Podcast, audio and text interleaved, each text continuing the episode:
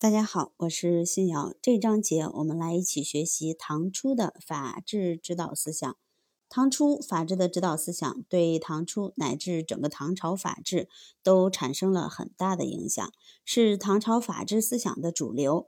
唐初的统治者从维护和巩固自己的政权出发，处处以过去的王朝为鉴，并且形成了自己的法治指导思想，主要有以下这些内容：一、礼法并用治国的思想；二是法律内容要统一、简约和稳定的思想；三是慎重行刑的思想。我们先来看第一个礼法并用治国的思想。唐初的统治者认为礼与法各有侧重，都有自己的作用。首先认为礼是治国的主要手段，他们认为礼的作用十分重要，是治国的主要手段。国家绝不可弃礼而用法，否则就会产生不良的后果。其次，法是治国不可缺少的工具。唐朝的统治者认为法的作用也很重要，治国不能没有法。魏征把法比作权衡和准绳，说明它的重要性。他说：“法，国之权衡也，时之准绳也。权衡所以定轻重，准绳所以正曲直。”这一思想在唐律中也有反映。同时认为治国必须礼法结合。唐初的统治者主张治国必须礼法结合，缺一不可。这一思想融入了唐律，它既阐述了礼法在治国中的不同作用，又强调了结合使用的重要性。第二个指导思想为法律内容要统一、简约和稳定的思想。唐初的统治者重视立法，特别强调法律内容要统一、简约和稳定。首先是法律内容要统一。他们认为法律内容需保持一致，避免参差，否则就会损害法治，不利于治国。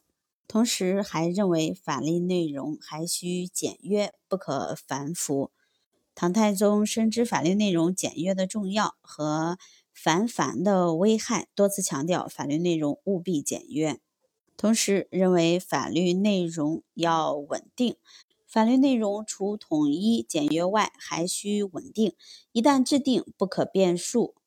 唐太宗认为，如果法律内容多变而无常定，就会造成两个方面的危害：一方面会使百姓无所适从，这样违法犯罪行为就会滋生；另一方面会使官吏难以掌握，以致在工作上出现差错，甚至使不法之吏借此行奸。第三个思想为慎重行刑的思想。唐初的统治者还很重视司法，并集中体现在慎重行刑方面。一是严格依法办案，他们认为司法官应严格依法办案，防止滥刑，并把他们作为慎重应刑的一种表现。唐太宗要求司法官大公无私，做到罚不讹亲贵，以公平为规矩。他特别痛恨那些受财枉法的官吏，主张枉法受财者必无赦免。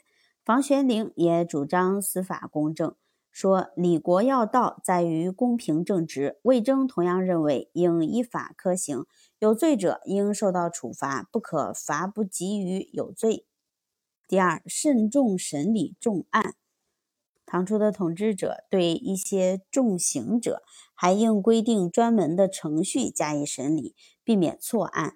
唐太宗要求，凡犯罪配留者，亦令所司具奏文；对于死刑者，都需由中书、门下四品以上及尚书九卿议之。